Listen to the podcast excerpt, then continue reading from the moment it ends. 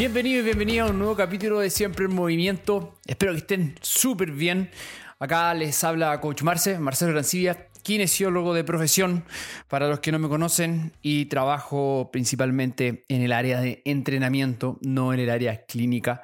Eh, y este es un podcast llamado Siempre en Movimiento el podcast eh, donde puedes encontrar un momento para reflexionar, un momento para cuestionar, sobre todo muchos momentos para cuestionar. Eh, como siempre digo, no es un podcast para que te sientas muy cómodo, no es un podcast que te hace a veces sentir bien, eh, relajado. Este es un podcast para generar cambios. y Los cambios requieren esfuerzo, los cambios requieren eh, energía y esos cambios provienen principalmente de lo que tú vas a hacer. Por lo tanto, no es un, un podcast de educación, sino que es de dar a conocer, porque la educación es un proceso que sucede bidireccionalmente. Por lo tanto, la educación la vas a hacer principalmente tú si es que logro en algún punto motivarte con esto a seguir aprendiendo.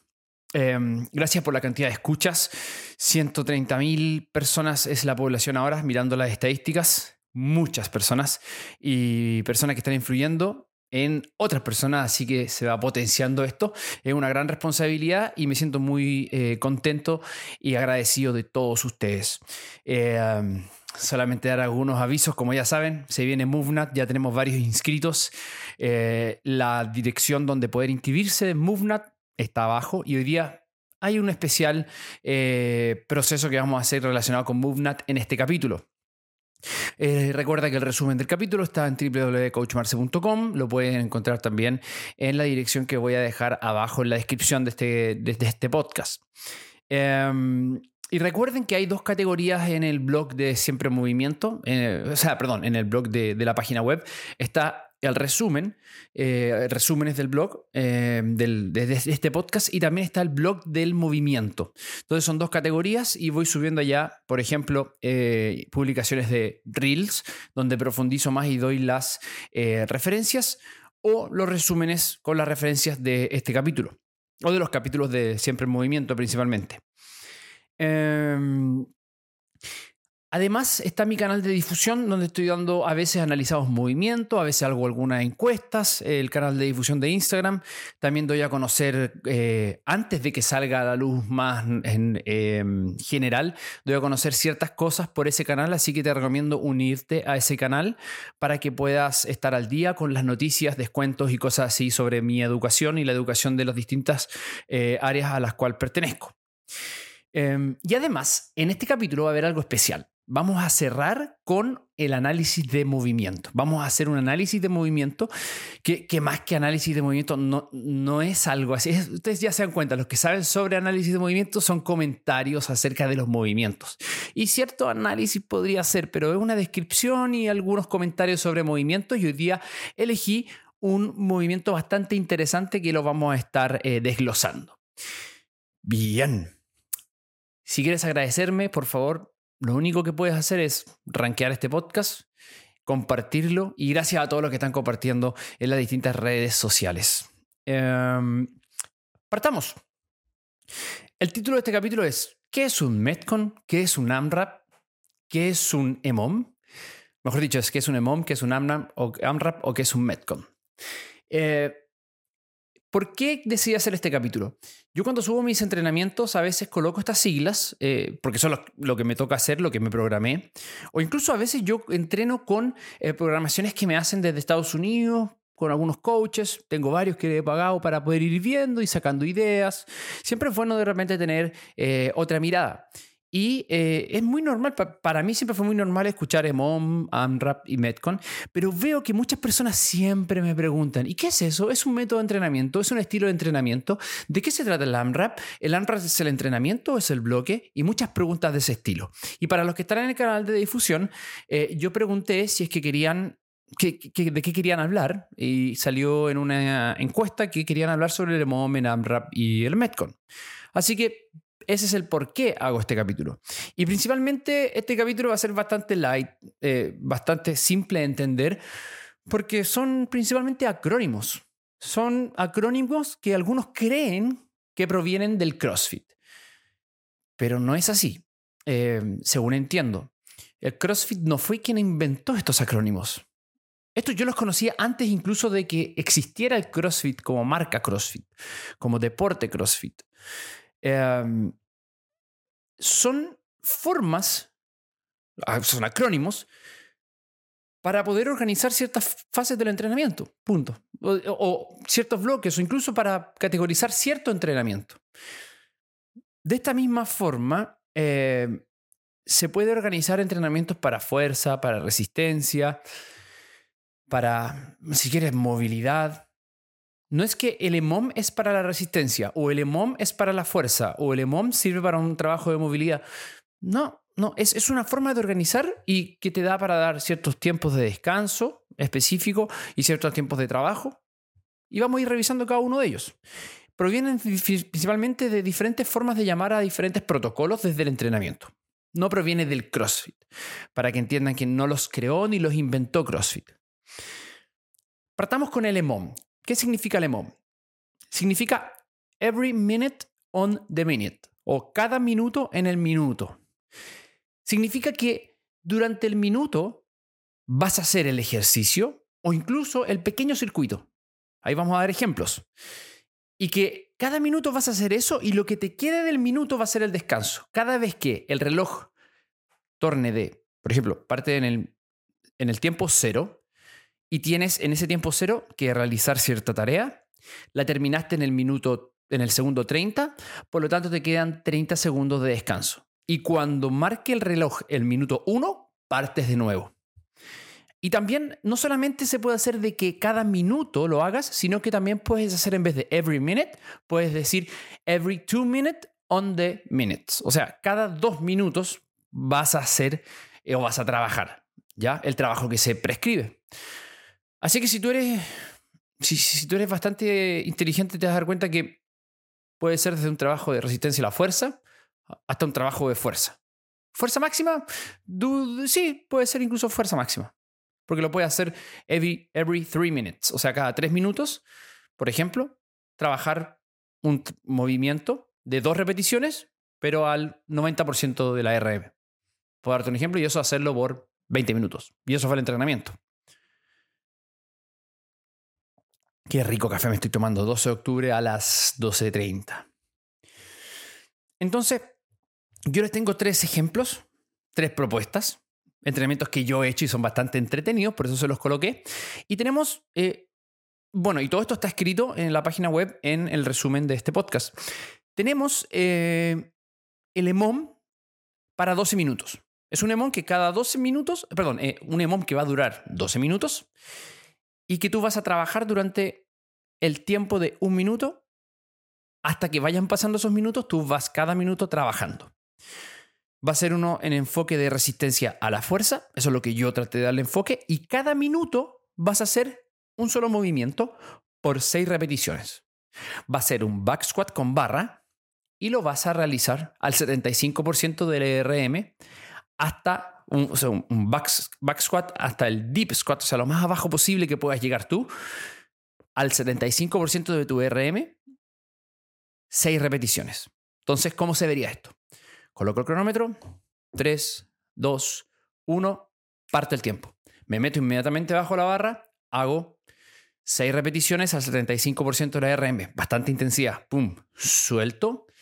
Me va a demorar quizás en hacer estas. Yo usualmente cuando hago esto de 75% em, a 6 repeticiones, me demoro 20 segundos. Entonces voy a estar 20 segundos máximo. Máximo me demoro 20 segundos. 15 a 20 segundos y descanso ¿Cuánto? 40 segundos. No va a haber un buen descanso. O sea, no va a ser un descanso completo. Se, van a estar se va a estar acumulando eh, fatiga. Se van a estar acumulando metabolitos. No, va a ser un trabajo en donde yo voy a poder expresar la máxima fuerza en el último set. ¿Cuántos sets son? Son 12 sets. Así que son 6 repeticiones por 12 sets. Es bastante. Y yo voy a estar trabajando en el minuto 1, o sea, segundo 0, minuto 1, minuto 2, minuto 3, hasta el 12. O sea, un EMOM de 12 minutos, 12 sets. Y es principalmente, si lo analizan desde el punto de vista de la fisiología, un trabajo de resistencia a la fuerza. Va a provocar también hipertrofia, un estímulo hipertrófico, claramente. Los trabajos de resistencia a la fuerza producen un gran estímulo hipertrófico. Pero el énfasis va a ser en los sistemas energéticos, más que en la masa muscular, más que en el trabajo de físico-culturismo, ¿cierto? Así que ahí está. Ahí tiene un ejemplo de EMOM de 12 minutos. 12 minutos sería entonces realizar solamente un movimiento back squat con barra. Simple. Segundo movimiento, o sea, segundo EMOM como propuesta. Un EMOM ahora de 20 minutos. Pero no vamos a tener un movimiento, sino que vamos a tener cuatro movimientos y todos estos movimientos van a estar siendo realizados uno en cada minuto. Por lo tanto, vas a hacer un movimiento en minuto uno, otro movimiento en minuto dos y como son cuatro movimientos y son 20 minutos, vas a hacer cinco vueltas de cada movimiento. Así que son cinco sets de cada movimiento. Es un trabajo que va mucho más destinado hacia la hipertrofia de todo el cuerpo, el que voy a, el, que, eh, em, el que les voy a mostrar ahora. Un trabajo de hipertrofia de todo el cuerpo donde principalmente va a haber bastante hipertrofia de la, de la musculatura que empuja horizontalmente y la musculatura que tracciona, pero el énfasis principal va a ser en el tren superior. Entonces, comenzamos con 15 push-ups, luego 30 kettlebell swings, luego eh, kettlebell swing ruso con 32 kilos, Luego, 15 dumbbell bench press, de banca con mancuerna, 15 eh, dumbbell bench press al 60% de la RM. Bastante intenso, les dije que el tren superior iba a ser muy, muy fuerte. Y luego 15 pesos muertos romanos a una pierna con una RPE 6. O sea, bastante, eh, puedes hacer como tú quieras, con dos kettlebells, con una kettlebells contralateral, ipsilateral o la barra. Lo importante es que sea RPE 6 y que eh, le demos una especie de descanso activo para después volver nuevamente a estos 15 push-ups, 30 kettlebell swing con 32 kilos, 15 double bench press 60 RM y 15 RDL single leg RPE 6. Este movimiento, si se fijan, o, este trabajo, va a ser, ¿cómo, ¿cómo se ve esto? Coloco nuevamente el cronómetro, 3, 2, 1, voy y hago 15 push-ups. En esos momentos, cuando hago los 15 push-ups, y le pueden poner tempo si quieren para ir más específico todavía, en esos 15 push-ups me voy a tardar aproximadamente 25 a 30 segundos. Por lo tanto, después me quedan 30 segundos de descanso, mínimo. Luego hago 30 kettlebell swing con 32 kilos. Eso me va a llegar 35 segundos. Entonces, voy a estar trabajando la musculatura del empuje de tren superior durante 30 segundos. Voy a estar descansándola durante 30 segundos, más un minuto, que va a ser el minuto que va a estar trabajando la tracción del tren inferior. Tren superior de todas maneras va a estar trabajando, pero no va a estar empujando. Sí va a estar trabajando el pilar, pero la musculatura que empuja en el push-up no va a estar trabajando porque va a estar haciendo kettlebell swing. Luego del kettlebell swing voy a tener aproximadamente 25 a 20 segundos de descanso, son 30 repeticiones con 32 kilos, igual es bastante, y nos vamos al 15 dumbbell bench press o 15 eh, bench press con mancuerna, press de banca con mancuerna. Ahí nuevamente, después de un minuto 30, va a estar trabajando el empuje y va a ser 15 repeticiones a 60% de RM. ¿Cuánto te vas a demorar en ese 15, esas 15 repeticiones? 20 segundos. Va a estar descansando entonces 40 segundos para ir luego a otra tracción de tren inferior que va a ser el peso muerto rumano a una pierna. 15 repeticiones por cada lado te da aproximadamente 40 segundos. Luego va a estar descansando. ¿Y cuánto trabajó antes? Trabajó 35 segundos a 40 en el kettlebell swing y tuvo un tiempo de descanso proporcional a lo mismo que tuvo el tren superior. Si lo puedo analizar, el tren inferior tiene un descanso menor al tren superior, ¿ya? En el términos de la tracción. El empuje tiene mayor tiempo de descanso porque son movimientos más cortos que se demoran menos en hacer. Por lo mismo, estos son los puntos que uno tiene que tomar en cuenta como entrenador o tú como entrenado para saber qué estoy haciendo y, cuál es el objetivo o cuál va a ser el resultado de esta adaptación que voy a generar producto de este entrenamiento. ¿Ya? Entonces, bastante simple. Ahí está entonces un trabajo de hipertrofia de todo el cuerpo, principalmente en empuje y tracciones. Eh, es un split recíproco, es decir, tren superior trabaja en empuje y tren inferior trabaja en tracción. Simple para luego pasar a otro ejemplo. Esto no es en una sesión solamente, chicos, estoy dando ejemplo sobre EMOM, nada más. Ahora, otro ejemplo de EMOM sería algo para fuerza general, definiendo la fuerza general como un trabajo que no es de fuerza máxima, que es principalmente de llamamos la hipertrofia miofibrilar, donde vamos a tener alta intensidad, bastante tiempo de descanso, pero alta intensidad. No es un trabajo de baja intensidad como lo sería un trabajo de hipertrofia eh, más metabólica. Sería entonces, por ejemplo, con poco tiempo de descanso, 30 segundos, como el anterior, eh, y eso basta, ¿cierto? Para generar esta hipertrofia eh, metabólica principalmente. En este caso no, en este caso va a ser de fuerza general y tiene que tener tiempo de descanso. Para eso vamos a hacer un EMOM de 12 minutos. Y va a constar de front squat con barra al 70% de la RM, 7 repeticiones. Fuerte. Descanso. Y luego me voy a pull-ups con el peso corporal. 10 repeticiones. Descanso. O sea, minuto 1, front squat, minuto 2, pull-ups, minuto 3, front squat, minuto 4, pull-ups. 6 series entonces en total por cada uno porque son 12 minutos. O sea, un trabajo de hipertrofia, de empuje de tren inferior con, eh, o perdón, un trabajo de fuerza general, de empuje de tren inferior y de tracción de tren superior. Maravilloso. Y simple, muy, muy, muy, muy, muy simple. Así que ahí está el EMOM de 12 minutos, enfocado principalmente en la fuerza general. Si tú trabajas y entiendes las variables del entrenamiento, que tengo un capítulo sobre esto en una, una, de las dos temporadas, no sé si en la 2 o la 3, o sea, perdón, no sé si en la 1 o en la 2, habla sobre las variables del entrenamiento. Si tú manejas y entiendes a cabalidad las variables del entrenamiento, vas a poder entonces modificar y crear y entender los distintos tipos de MOM que existen o que alguien ha creado. Esto es bonito, esto crear a través de la ciencia. Me encanta, me encanta. Y los pruebo, los veo, los pruebo conmigo, después los, los veo con mis alumnos. Maravilloso. Ahora, ¿qué significa AMRAP? Pasemos a otro acrónimo. Significa as many as reps, perdón, as many reps as possible. Y también coincide con as many rounds as possible. Entonces, como la mayor cantidad de repeticiones posible o la mayor cantidad de vueltas posible. La idea es que uno coloca el cronómetro, pum, y tienes 10 minutos, y en 10 minutos va a hacer la mayor cantidad de cosas, organizadas de diferentes formas. Por ejemplo, tenemos un AMRAP de 5 minutos.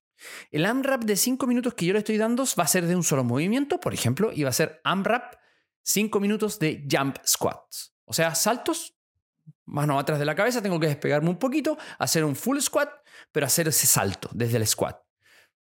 ¿Cuánto es lo máximo que puedes hacer? Y la idea acá, algo interesante, es el coaching, la instrucción que se le da. Porque la persona, cuando más novata es, más se rompe al principio y menos termina haciendo el sprint. Si hay algo que he aprendido con Kettlebell Sport y que muchos eh, del, CrossFit y también del triatlón lo aplican, es autorregularse de, de una forma tal que puedas llegar a terminar realizando un sprint. O sea, terminar rápido, no terminar lento, no terminar apenas. Se sabe que eso es bastante más ineficiente que, que pues lo pueden ver ustedes en, en, CrossFit, de hecho, cuando van los mejores, van siempre a una pace, a, a un ritmo tranquilo, un ritmo, o sea, es fuerte para un ser humano normal, pero para él está guardando energía y de a poco y va subiendo la intensidad, de a poco, de a poco. Porque sucede algo muy interesante desde la física del ejercicio. No quiero irme tanto hacia allá, pero principalmente llega un punto en donde quizás puedas tener mucha energía. Sí, puedes tener mucha capacidad, pero si la sacas toda de una, se va a bloquear la producción de, potencia por un tema bioquímico. Se, aumenta demasiado la remoción, la remoción, eh, o sea, la producción, la producción supera la remoción y el cuerpo dice, ah, ah, ah. ¿La producción de qué? La producción de, eh, de metabolitos y de desechos. Y la remoción de estos desechos, que es necesaria para la recuperación, te dice, ah, ah, bájale la intensidad, no puedes. No puedes. La idea es que, que, esto suceda lo más tarde en la competición. Esto se llama autorregulación. Y tú le dices a la persona, mira, tienes cinco minutos para hacer la mayor cantidad de jump squats posibles. Esto es casi una evaluación, así que la vamos a tomar en cuenta. Por lo mismo, trata de ir a un ritmo en donde no pares durante los cinco minutos. O si paras, paras muy poco. No quiero que termines sin poder hacer jump squat. Quiero que partas tranquilo, si quieres puede ir de 10 en 10, 20 en 20, pero quiero que me termine rematando lo más rápido y continuo posible. Esa es la idea. Justamente para generar esta autorregulación. Entonces, AMRAP de 5 minutos sería uno de altísima intensidad. Mientras menos tiempo hago el trabajo, pero además más intensidad y más velocidad le coloco, más fuerte es. Otro AMRAP, muy simple, sería as many reps as possible. Supongamos que la repetición sería un kilómetro. Eh, o no, la repetición son 100 metros, supongamos. Le digo a la persona, corre la mayor cantidad de metros posible en 5 minutos. ¿Cómo va a partir? ¿Lo más rápido posible? No. La idea es que partes de a poco hasta subir rematando en un sprint. Ese sería también un AMRAP. Em, otro AMRAP sería les voy a dar un ejemplo de uno de 10 minutos en un enfoque de todo el cuerpo de alta intensidad. Entonces, carga la barra para hacer press de banca con 75% de tu RM. Vas a tener una barra para hacer pull-ups y luego swing americano con 32 kilos. ¿Ya? Eso solo implemento. ¿Y qué tienes que hacer? En vez de hacer repeticiones con cada una de ellas lo más rápido posible, vas a hacer esas repeticiones para lograr la mayor cantidad de vueltas. Entonces se transforma en un as many rounds as possible, la mayor cantidad de vueltas posible del circuito. Entonces partes con bench press al 75%, 8 repeticiones. Partido del tiempo, son solamente 10 minutos. Pam, pam, pam, pam, listo, 8 repeticiones. Vamos al pull-ups, pull-ups, dale, boom, boom, boom, boom, boom. Luego kettlebell swing. Vamos, kettlebell swing, estoy haciendo efectos de sonido, pero es que de hecho estoy con, la, con el pulso acelerado y me encanta hacer este, estos movimientos. Y voy, boom, kettlebell swing, 32 kilos. Descanso un poco, recupero, vamos de nuevo, bench press, boom, boom, boom, hasta lograr una pace o manteniendo una pace, un ritmo que sea constante para después terminar rematando a fondo, a fondo. Es muy bonito porque esto te sirve, por ejemplo, hiciste 6 repeticiones. Sería harto, pero supongamos que hiciste 6 repeticiones más que seis repeticiones, seis rounds. Seis rounds y le colocas al final, hice seis rounds y seis repeticiones de, de, de press de banca. No alcancé a terminar ocho, sonó el tiempo. Bien, siguiente semana me lo coloco como objetivo quizás mantenerlo. En dos semanas más quiero superarlo. A lo mejor quiero en la semana de descanso o la semana de descarga, mejor dicho, bajar a ni siquiera mantenerlo, hacer menos, conscientemente hacer menos. Y te sirve como una evaluación y te sirve también como una forma de prescripción y de seguimiento. Muy bonito. Ahí está el AMRAP y con su gran valor, que lo, lo destaco nuevo, para generar autorregulación. Vayamos a la última definición para luego ir al video de análisis de movimiento. Hoy está muy rico este café. Siguiente sería el Metcon. ¿Qué es lo que significa un Metcon? Un Metcon significa Metabolic Conditioning. Eso es, el acrónimo para Metabolic Conditioning o acondicionamiento metabólico. Y todo lo que vimos anteriormente probablemente cae en la categoría de Metcon. Pero usualmente el Metcon se le da como para cuando uno organiza los movimientos de tal manera que le dices a la persona, mira, ¿sabes qué? Hoy día vamos a hacer todo el cuerpo. Empuje, tracción de tren superior e inferior. Y quiero que por cada repetición y cada movimiento me hagas 8 repeticiones y te mantengas continuamente durante 30 minutos haciendo lo mismo. No me interesa cuántas hagas, no me interesa eh, las repeticiones que hagas, las vueltas que des, no, nada de eso. Solamente que te mantengas trabajando y tú vas regulando el peso para que no descanses nada. Acondicionamiento metabólico. El objetivo es más hacia lo metabólico, hacia lo metabólico que hacia lo mecánico y la, y la, fuerza. La idea es eh, tratar de mantenerse continuamente trabajando. Y aquí les propongo un ejemplo para que lo visualicen. El objetivo, o sea, la duración de este Metcon va a ser de 15 minutos y el objetivo va a ser mantenerse en movimiento sin descansar y conservando siempre la técnica. Va a ser un split de todo el cuerpo. Quiero literalmente trabajar todo el cuerpo en empuje y tracción. Entonces partimos con push-ups, de nuevo 15 repeticiones. Eso es un upper push, un, un empuje de tren superior. Luego agarras la kettlebell y vas a hacer un kettlebell swing ruso Hombres van a elegir entre 16 a 24 kilos y mujeres entre 8 a 16 kilos. Bien. Independiente seas hombre o mujer, puedes aumentarle cuanto tú quieras. ¿Ya? Pero ese es el peso de sugerencia. Y vas a hacer 30 repeticiones. Eso sería un lower pull. Entonces, empujo con el tren superior y luego tracciono con el tren inferior. Luego voy a, de nuevo, tren superior y voy a hacer pull-ups con peso corporal. 8 repeticiones y eso sería entonces tracción vertical de tren superior. Y luego, como el tren inferior ya está descansado, vamos a ir a estocadas anteriores con mancuerna en posición de suitcase o maletín. Para siempre conservar la técnica 8 por lado.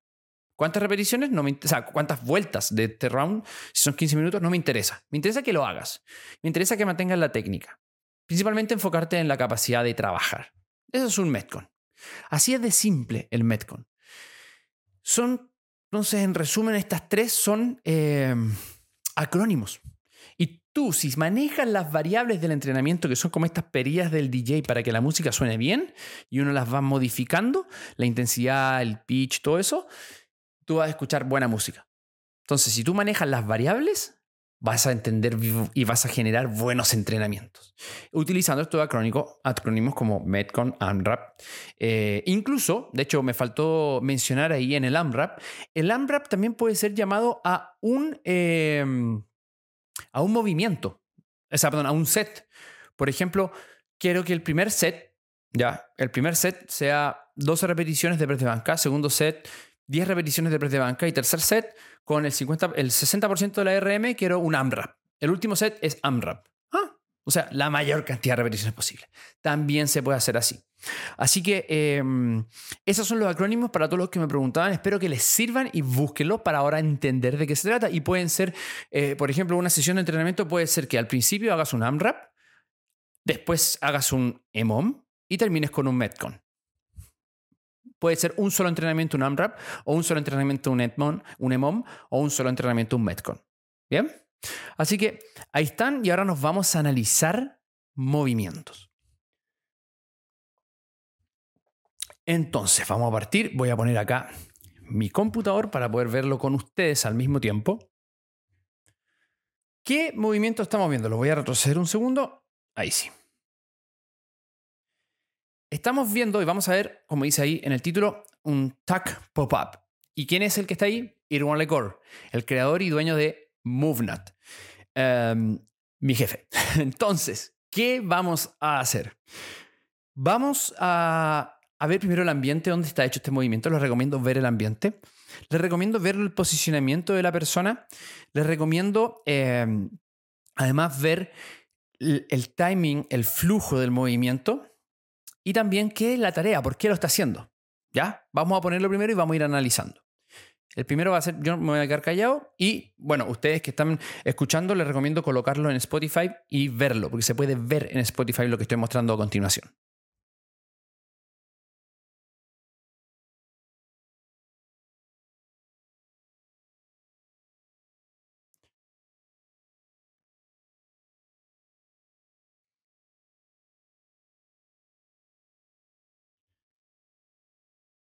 Bien, esa es la técnica. La técnica es un tuck pop-up. El movimiento es maravilloso y tiene como objetivo poder sobrepasar un obstáculo bastante alto. También tiene como objetivo llegar y subirse sobre este obstáculo. Y quiero que se imaginen un árbol o el borde de, un, em, de una ventana. A mí me pasó una vez que me quedé afuera, eh, no, en mi casa, en, otra casa y tuve que subir por la ventana. Estaba bastante fácil subir por la ventana, pero llegué al momento en donde tenía que pasar un codo, llevar el otro codo arriba y me acordé inmediatamente del tuck pop-up. Salió muy natural. Es una de las cosas que se enseñan en MoveNut, que son movimientos naturales refinados. Son movimientos que se transforman en técnicas, son aptitudes que se transforman en técnicas. Entonces la aptitud de subirse a esta pared, la aptitud de pasar y llegar a un tronco por arriba, pasar por el tronco o subirse a un árbol, se transforma finalmente en una técnica. Es decir, es eficiente y es eficaz.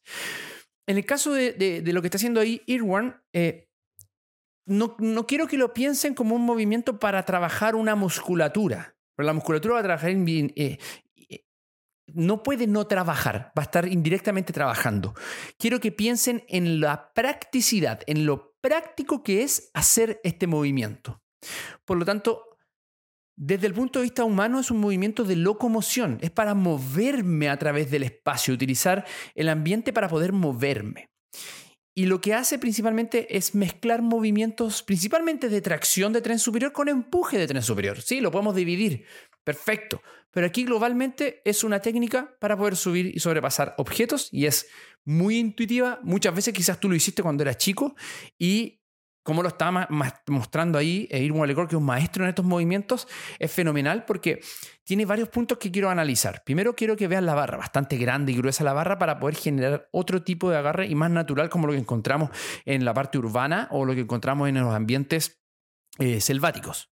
Entonces va, se cuelga y lo que busca mostrar, porque aquí tú puedes llegar a hacerlo desde ahí pasar una y pasar la otra, no muestra esa técnica, aparte de mostrando desde el hang en los codos.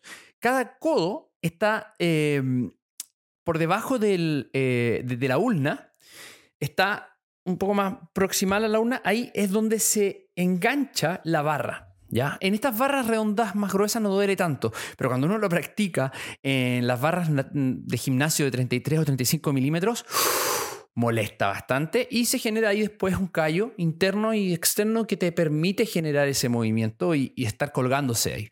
Entonces, si lo analizamos ahora desde el punto de vista, por ejemplo, de la escápula torácica, la glenumeral, genera una muy bonita distracción y un muy bonito, eh, una forma de colgarse en, en esa posición que te permite, imagínense, el test para poder ver conflicto subacromial, bastante criticado, yo también lo critico bastante, pero fíjense, estoy generando esa misma postura que después me permite darle más libertad de movimiento al hombro. No, no quiero describir por qué se genera eso, eh, que puede ser por un montón de causas, pero sí me pasa que cuando yo practico bastante estos movimientos, mi movilidad del hombro mejora bastante y mi control del pilar muchísimo. Ya, yo acuérdense que en algún momento quizás cuenta la historia, pero yo crecí en un gimnasio físico-culturista, entonces mi rigidez es gigante. Y producto de estos movimientos me ha ayudado bastante a soltarla y utilizar en algo que pueda hacer mucho más práctico el movimiento. Luego que está aquí colgando, hace el tac. El tac es ese empuje que hace eh, para romper la inercia y con la transferencia de momentum del tren inferior hacia el tren superior, es capaz de, en esta postura, meter los codos hacia adentro. Es como un muscle up, pero más cortito y es mucho más eficiente que el muscle up grande para la gran parte de la población. Que puedas hacer el muscle up el completo o el estricto no quiere decir que sea la mejor forma de subirse a la barra. ¿Cuánta energía estás gastando en eso? Quizás es mucha. Es lo mismo que un, que un squat. ¿Cuánta energía estoy gastando en agacharme de esa forma versus agacharme con las rodillas y levantando los tobillos? Mucho menos en, la, en, el último, ¿cierto? Entonces, esto es para conservar energía, para hacer la menor cantidad de esfuerzo posible. Entonces, estoy desde esa posición y luego, ¡pum! Ahí puse pausa, las rodillas, ¡pum! pasan energía o el tren inferior pasa energía al tren superior para crear ese movimiento que me da la posibilidad de meter los codos y quedar en esa postura donde estoy con los codos apoyados, que duele bastante. Una de las cosas bonitas del MoveNat es que te ayuda a generar esta resistencia y resiliencia a estos puntos de presión. Y luego tengo que entrar hacia adelante con todo el tren superior para crear ese balance. ¡Boom! Pasó el balance y ahora meto las manos para hacer un press up y quedé en la posición para poder quizás hacer un giro hacia adelante o empezar con una transición trípode a levantar la pierna y hacer balance arriba o subirme arriba del techo. Bien. De hecho, subirse arriba del techo es más fácil porque en teoría tienes algo sólido donde puedes impulsarte también con los pies. Veámoslo nuevamente. De hecho, voy a poner acá para poder verlo en cámara lenta. Vamos a ponerlo en 25%, o sea, 0.25, veámoslo en cámara lenta. Entonces, ya, ahí saltó, llegó a la posición de el hank desde los antebrazos, está colgando ahí, genera la transferencia desde el tren inferior, ahí va, acumula energía, boom, tren inferior, sube, colocando los codos, luego las manos y luego extiende. Este mismo movimiento se puede colocar en un memón, si quieres pero la idea es que no sea a tonta y a loca, sino que sea técnico. Hay muchos requerimientos técnicos para poder hacer este movimiento. Muchos lo ven muy fácil. Cuando lo prueben, tarden de hacerlo, no es tan fácil, no, se, no es tan fluido como se ve. Es un muy buen movimiento que como resumen es un movimiento de locomoción, te ayuda para sobrepasar objetos, para subirte arriba de objetos muy altos y puede generar un montón de beneficios desde más trabajo en el manguito rotador, trabajo de empuje en el tríceps, lo que tú quieras verlo, segmentado desde el punto de vista MoveNat, es un movimiento práctico.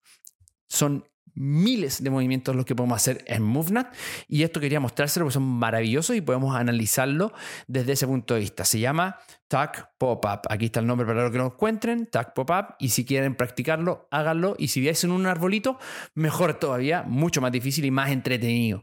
Pero háganlo con cuidado y generando esa responsabilidad ante... Eh, las posibles caídas que puedan tener. Así que ahí está el análisis de movimiento. Gracias a todos los que me han apoyado ahí en la em, en este eh, canal de difusión que me van diciendo sí a esto o no, no hagas esto. Eh, a muchos les pareció buena idea hacer este análisis de movimiento. Este es el primero, bastante simple. En algún momento va a ser algunos mucho más complejos, pero quiero que toda la gente pueda entender eh, estos movimientos, no solamente que los analices de lo que hace la zona torácica, la zona lumbar, algunas veces sí, algunas veces no. ¿Ya? Eso chicos y chicas, espero que les haya gustado este capítulo, compártanlo y disfruten de este fin de semana. Nos vemos.